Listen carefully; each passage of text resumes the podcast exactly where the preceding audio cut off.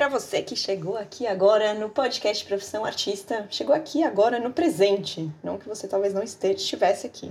Tá bom, Caju, para de enrolar. Hoje tem uma convidada super especial. Quem não é especial, vai, que vem aqui? Mas a Ananda Nunes é uma fotógrafa que tem um trabalho muito lindo, muito delicado, muito forte, muito potente que eu gosto muito, inclusive tem uma fotografia dela no meu quarto, que chama Metamorfose, que é uma foto dela, é um autorretrato muito artístico, muito belo, em que eu acordo todos os dias de manhã e me lembro dela e também me lembro da nossa potência de transformação. Nem vou me prolongar muito aqui, vem com a gente nesse bate-papo hoje no Profissão Artista. Seja bem-vinda, Ananda, ao Profissional Digital. Muito feliz que você está aqui hoje. E eu vou, como de costume, já vou começar com o nosso ping-pong aqui. Aí você já vai contando aqui para o pessoal quem é você e onde você está, de onde você veio e tudo mais. Tá bom? então Combinado. vamos lá. Vegetais ou frutas? Hum, vegetais. Doce ou salgado? Doce. Foi, foi certeira, né? Por sentir uma formiga. Uma formiguinha. Café ou chá? Chá. Qual chá? Meu preferido é cidreira, mas eu gosto de chá de canela. É... Deixa eu ver. Chás, de maneira geral.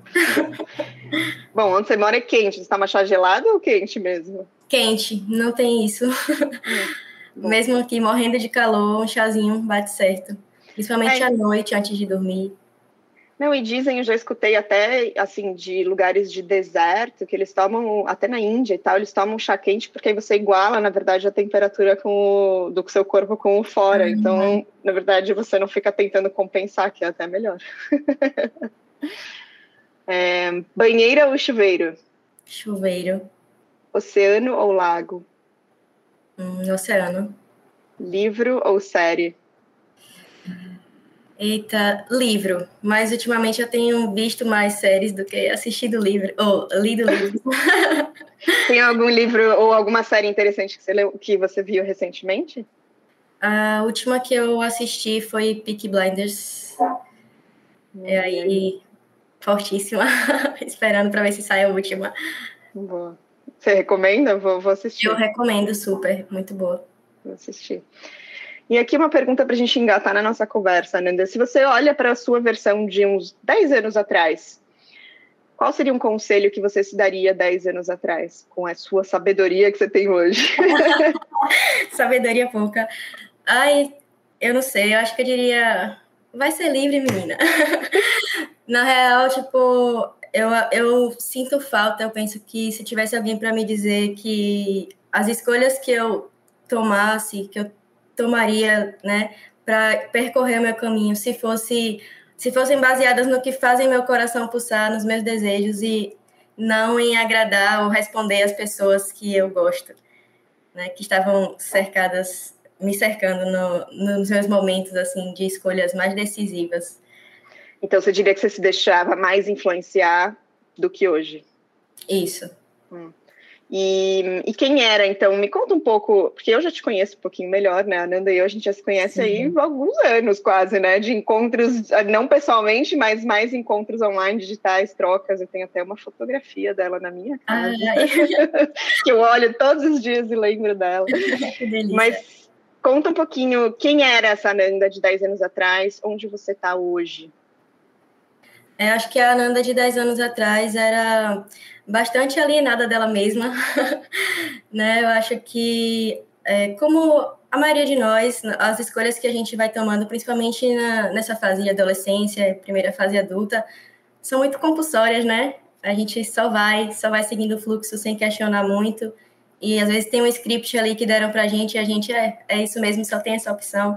Eu acho que eu pensava muito assim, de seguir também é, agradar ou atender às expectativas, principalmente dos meus pais.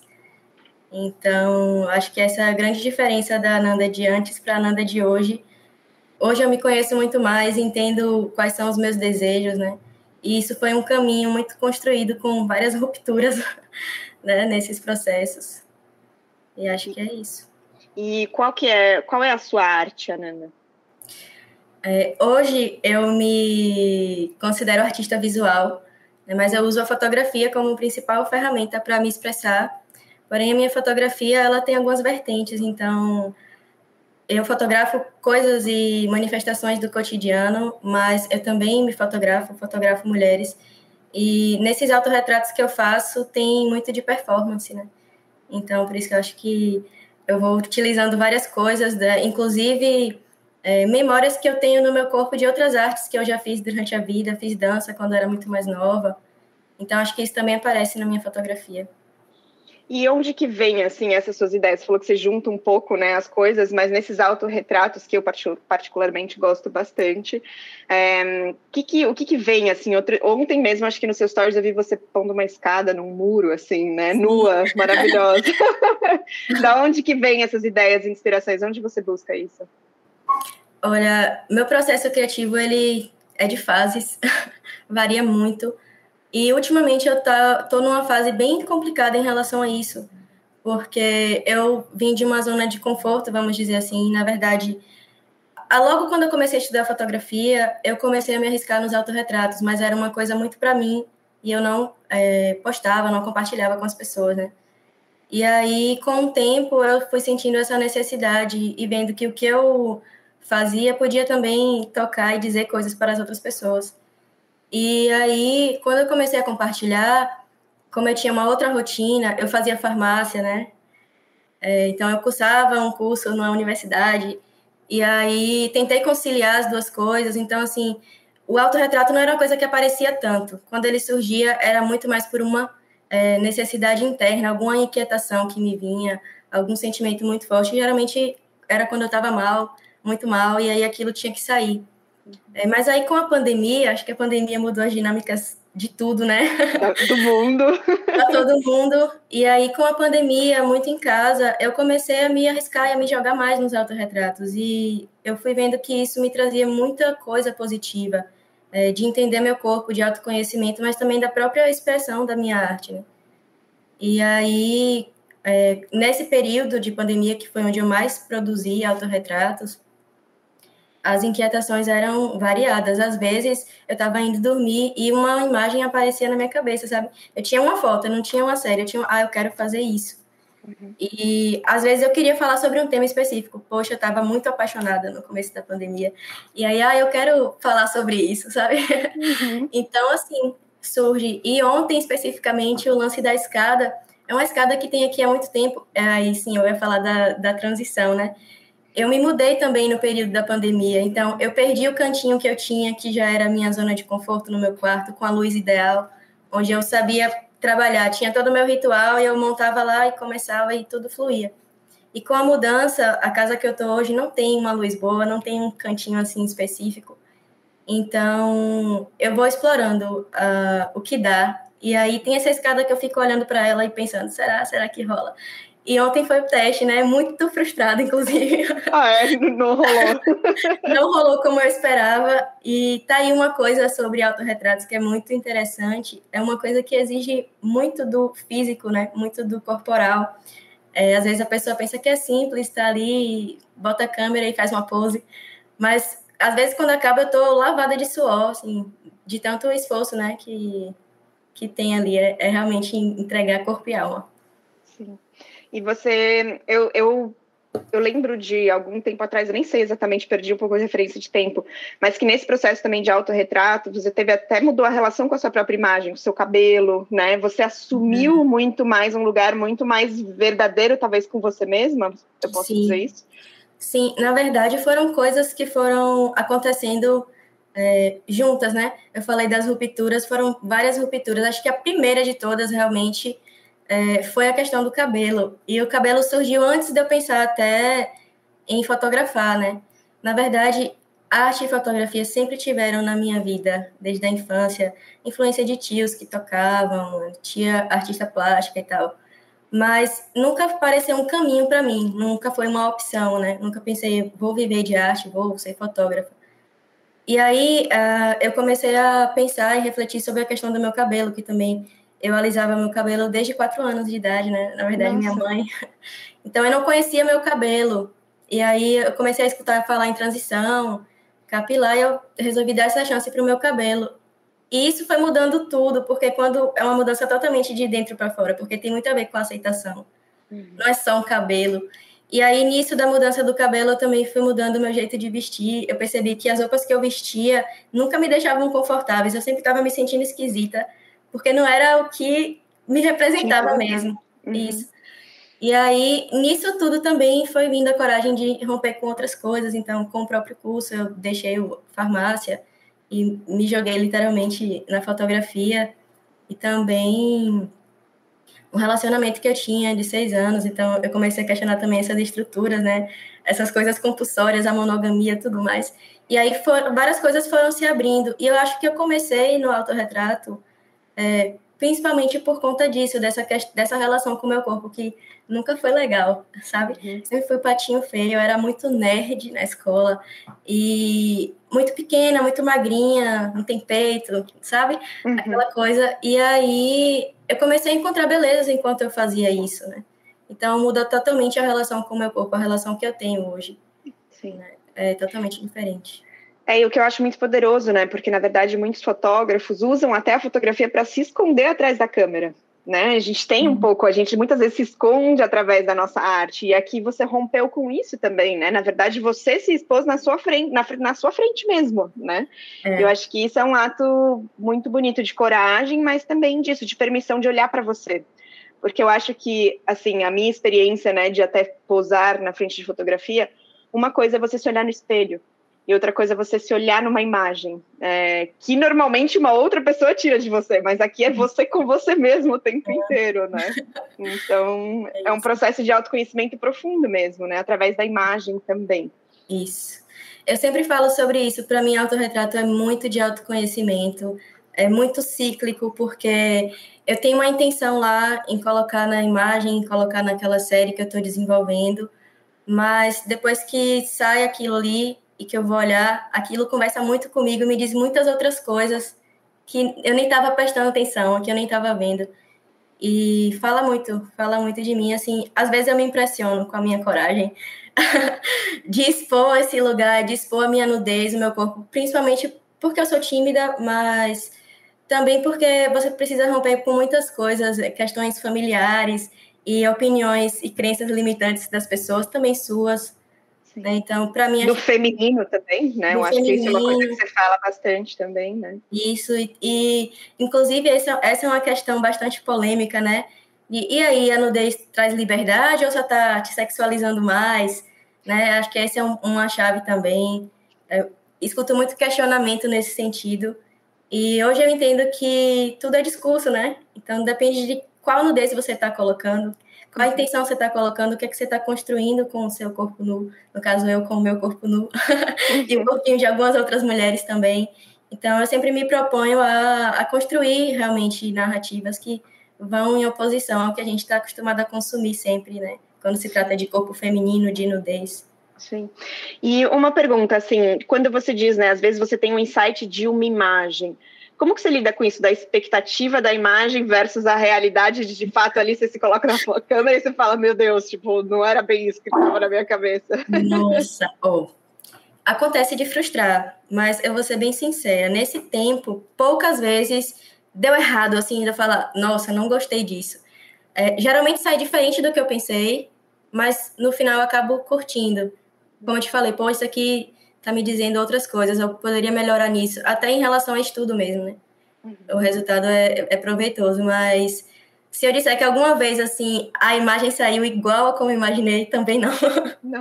Mas isso é legal, você perceber, você não se segura tanto no perfeccionismo do tipo, preciso segurar aquela imagem. Não, você vai você se liberta um pouco no processo da imagem também. Né? É, meu processo é bastante, bastante espontâneo, fluido, porque por mais que eu tenha essa imagem, como eu falei, na cabeça, ou às vezes eu tenho até uma ideia de, poxa, eu queria uma série contando uma história mais ou menos assim.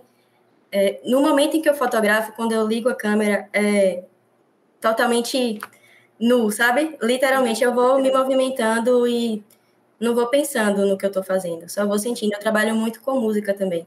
Eu sempre fotografo ouvindo música e eu vou naquele flow. Eu sempre escolho uma música, um álbum, algo que esteja relacionado com o que eu estou sentindo no momento. Então, ah, você cria o é... um ambiente para isso, né? Isso, é isso é, é sempre ritualizado mesmo. Que legal. Eu quero fazer isso aí, então eu preciso mover, né? O que está uhum. dentro. E você usa timer ou você usa um botão assim? Coisas mais técnicas que eu acho que é até interessante, porque eu até proponho né, para muitos artistas é, praticarem o autorretrato, porque eu também acredito que é uma forma de a gente uhum. se conhecer, seja por uma foto de um perfil, né? Não precisa ser. É, mas você também pode experimentar como a Nanda, né? E se jogar nua na frente da câmera. Sim. Mas como que você faz isso? Você trabalha com, com timer ou com aqueles botõezinhos que você aperta? É, no começo eu trabalhava só com timer, só o temporizador e aí eu tinha 10 segundos para me posicionar lá na frente da câmera. Mas aí depois de um tempo eu descobri que tem um aplicativo que você consegue espelhar a tela, né? Você consegue ver no celular. Então facilita bastante, porque pelo menos eu tenho uma noção maior do quadro, uhum. da composição. Mas uma coisa que é muito mágica, muito, muito mágica, é que eu nunca tenho noção do que vai sair de fato, porque aquele momento entre o clique, quando o obturador fecha e abre, é tipo desconhecido total. E então aí, tem sempre um celular escondido nas suas fotos, é isso? isso. Mas por mais que eu tenha o apoio do celular, a partir do momento que eu clico, eu também clico no celular, eu tenho que largar o celular lá, né? E me posicionar e me movimentar de novo. Então, eu acho que isso também é muito legal, assim, no meu processo. Me de entrega mesmo, né? É. E, e, como que isso reflete daí no seu trabalho quando você fotografa outras mulheres? Você acha que mudou sua forma de fotografar as outras ou olhar para as outras mulheres quando você está atrás da câmera? Totalmente. Eu acho que o que mudou também foi eu me permitir, em algumas ocasiões, ser fotografada, porque tá aí também outra coisa que é totalmente diferente. E às vezes que eu fui fotografada, eu tenho pena de quem me fotografou. porque eu travo absolutamente. Parece que. Ave Maria. É muito louco. É, parece que tem alguém com a arma apontada para você, né? É um momento de vulnerabilidade muito grande. Então, acho que me permitir ser fotografada, mais do que me fotografar, auxiliou muito nesse processo de fotografar outras mulheres. Você desenvolve uma empatia, né? Sim. E aí, você vê lá, sempre quando começa, a pessoa tá travada, e aí eu sempre faço um exercício, uma respiração, uma conexão consigo mesma, com o corpo, vou guiando a pessoa porque é punk. É isso, é muito importante, né? Porque é muito difícil para quem não tem experiência nenhuma, né? É, um, é isso, é uma intimidade que você ganha através uhum. da prática com a câmera e com você mesmo, né? De, eu acho que esse processo é, é, tem duas coisas, né? Um que tem muitos fotógrafos que não praticam essa empatia, e aí eu acho que a pessoa tem que saber, né? Não estou julgando aqui, acho que cada fotógrafo tem a sua uhum. forma de trabalhar. Mas eu, como já fiquei na frente da câmera, isso é muito, é muito mais fácil se você sente essa conexão com o fotógrafo, né? Porque não é a câmera, tem alguém, tem um ser humano ali atrás, né? Então, você atravessa a câmera e você consegue criar essa conversa, às vezes sem palavras, mas que te deixa muito mais à vontade, né?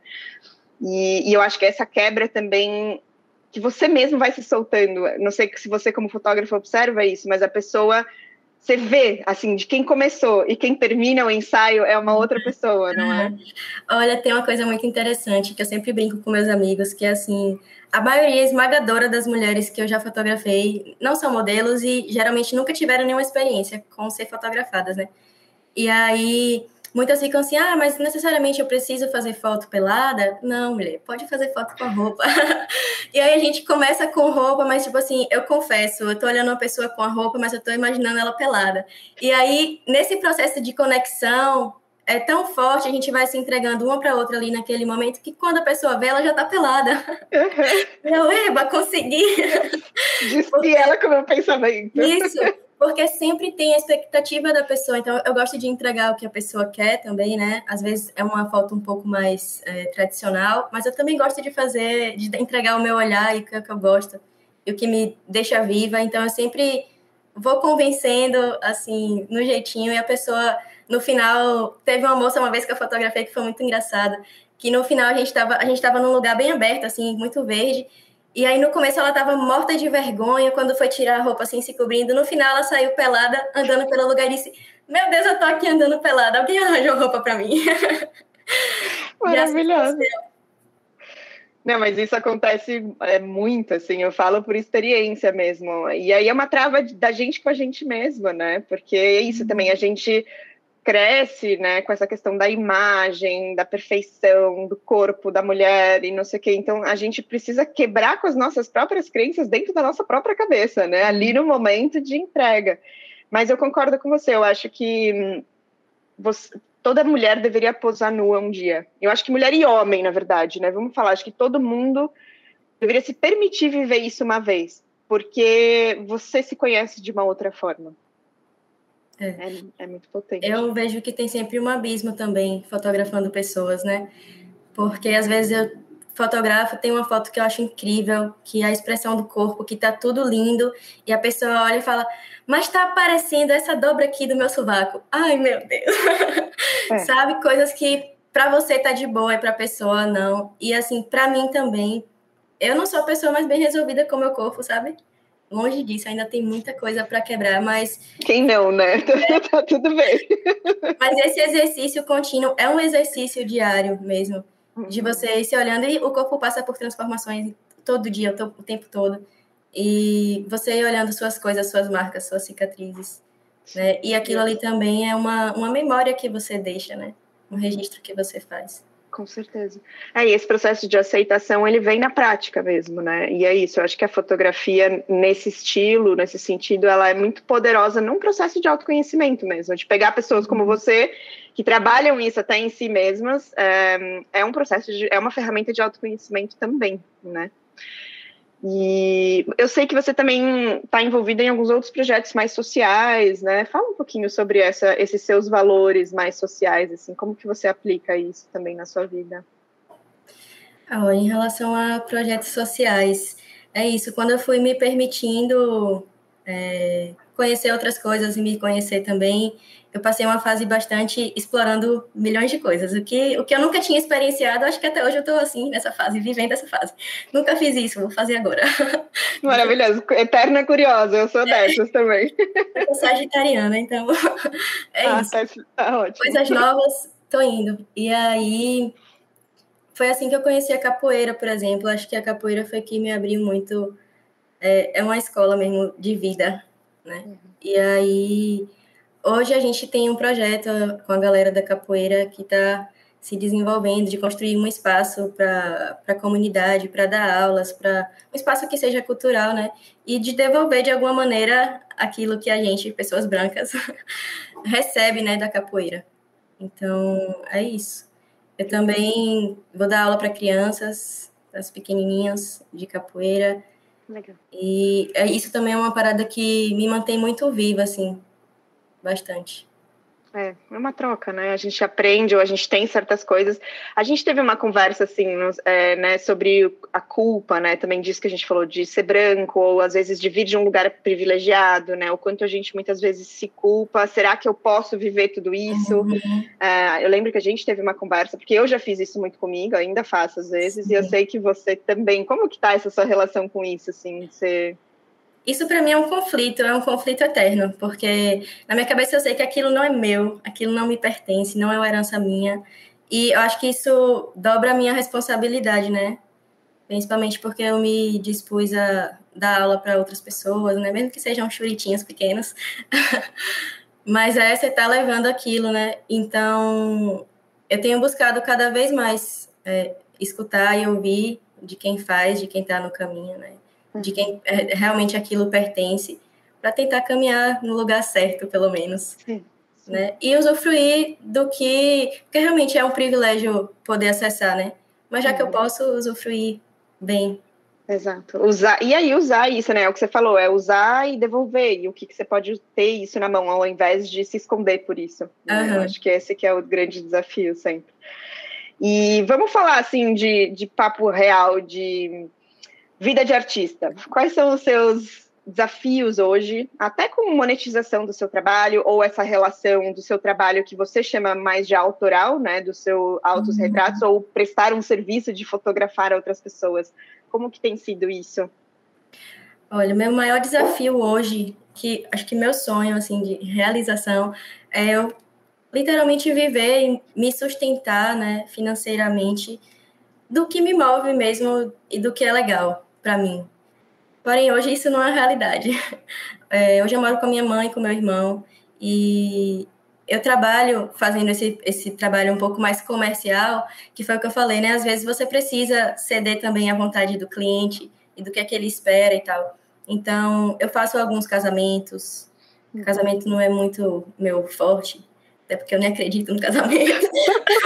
É isso também. Mas a depender da pessoa, né, que, que faz aquele contato, da história que a pessoa conta também, eu aceito. Tem alguns eventos que eu faço, mas o que eu curto mesmo é fotografar mulheres, fazer ensaios e esse autorretrato, né?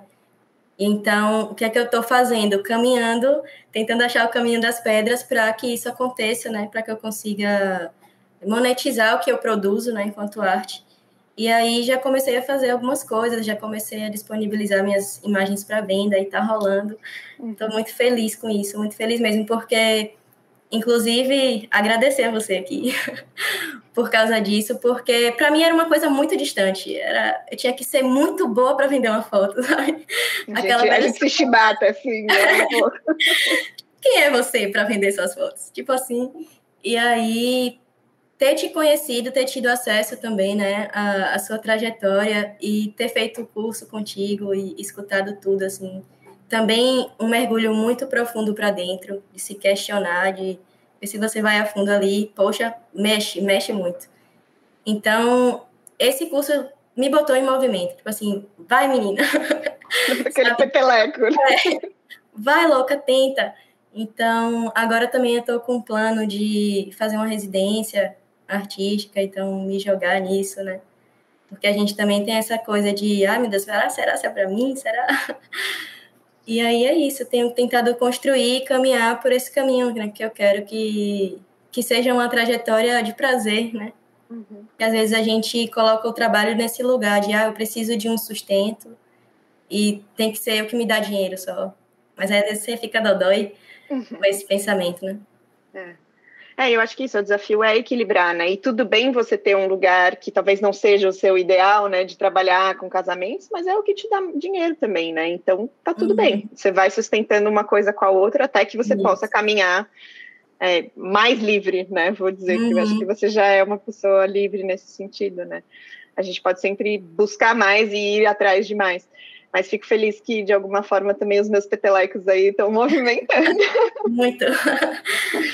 E a gente começou, né, o episódio um pouco com aquele o conselho que você dava para sua versão de 10 anos, daria para sua versão de 10 anos atrás. O que você se repete hoje assim? Qual é o seu lema, mantra, cada um chama do que quiser aqui? Meu lema é me ouvir, atender aos meus desejos. Eu acho que isso é uma das coisas mais difíceis assim para mim, pela criação que eu tive, né, pela educação, pela maneira como eu também recebi, interpretei o mundo, né, que sempre foi num lugar muito preso e de agradar as pessoas ou não desagradar as pessoas. E isso causa muita angústia, sempre causou muita angústia. Eu nunca entendia de onde vinha essa angústia. E era desse lugar. Então, hoje eu entendo que para eu estar tá bem, para eu ser feliz, eu preciso atender aos meus desejos. Uhum. Escutar, escutar a nossa voz, né? Porque é isso, acho que até por o que você falou antes, né? O seu conselho para o seu passado era quase que não escuta tanto, ou não deixa os ruídos tantos externos influenciar, né? Então acho que você agora está de fato conectada mais com a sua voz e Sim. não quer dizer que a gente não pode ouvir os outros, mas é respeitar a nossa voz, né? Eu acho que uhum. isso é muito forte. E, e quais são, conta assim de algum projeto que você tem agora que você está trabalhando agora? Alguma novidade, alguma coisa que você está, ou uma série nova, ou algo que você está projetando aí até para vender os seus trabalhos mais autorais? Como que você está com esse movimento? Agora, agora eu não tenho nenhum projeto, sabe? É, começando e aquelas coisas, mas o que eu tenho colocado para mim como meta, né, nesse ano, era justamente o que eu já consegui fazer. Nossa, já? Pô, 2022 acabou de começar. É, então, tipo, eu quero muito trabalhar em cima disso, né? De colocar minhas, minhas imagens para circular o mundo e também focar na residência, que é uma coisa que eu quero fazer esse ano. Então, estudar e me preparar para isso, porque também tem uma questão muito emocional nisso, né? Que é meu umbigo muito preso. meu Deus, aí eu fico também imaginando meio mundo de coisa em relação a isso, com muitos medos. Então, assim, também tem uma questão que, é, um pouco antes da pandemia, mas na pandemia se intensificou, né? Que é uma questão de saúde mesmo. Estou com umas dores crônicas e eu também tenho focado minha energia muito em tratar isso e me curar disso. Então, tem sido assim. Justo, justo. E Ananda, para finalizar, conta aqui para quem está ouvindo a gente onde as pessoas podem encontrar você, ou olhar o seu trabalho, porque aqui a gente escuta só, né? E como que elas podem transformar isso numa experiência visual também. Hoje no Instagram, é onde eu posto minha, meus trabalhos, mas também quero montar um site, sabe? Colocar uma coisa mais personalizada também, né? Porque o grande problema do Instagram para mim é a censura, né? Eu não consigo postar tudo como deveria ser, eu sempre tenho que colocar uma tarja. É, geralmente eles excluem minhas fotos. É mesmo, acontece então, bastante isso. Bastante. Então, inclusive, eu já, já participei até de uma, uma entrevista para o Festival de Fotografia do Sertão, falando sobre essa questão da censura, né?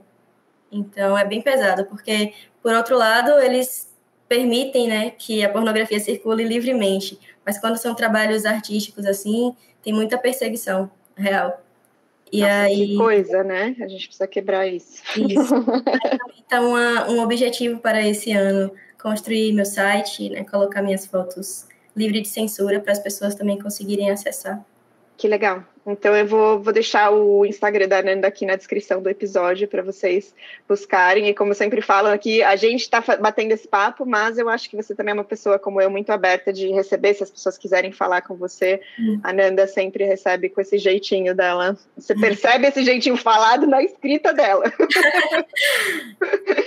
então, muito obrigada, Nanda, por participar desse episódio. Muito ah, feliz em ouvir um pouco mais da sua história. Foi um prazer imenso. Obrigada.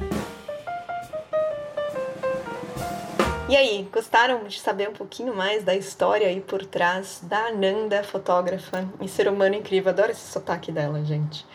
É muito gostoso. E a gente tem trocas sempre muito verdadeiras. Eu comentei, ela comentou, né, que fez um dos meus cursos mas a gente também se conheceu já há alguns anos, até ela passou com algumas, tipo, mini mentorias comigo, foi uma troca que a gente fez até, porque eu queria muito uma fotografia dela e ela estava buscando ajuda na época com algumas coisas, e a gente acabou se conectando, ela também se inscreveu no curso, fez o curso, fez a mentoria em grupo do curso, e a gente sempre tem trocas muito legais, gosto muito da perspectiva de vida dela, das provocações.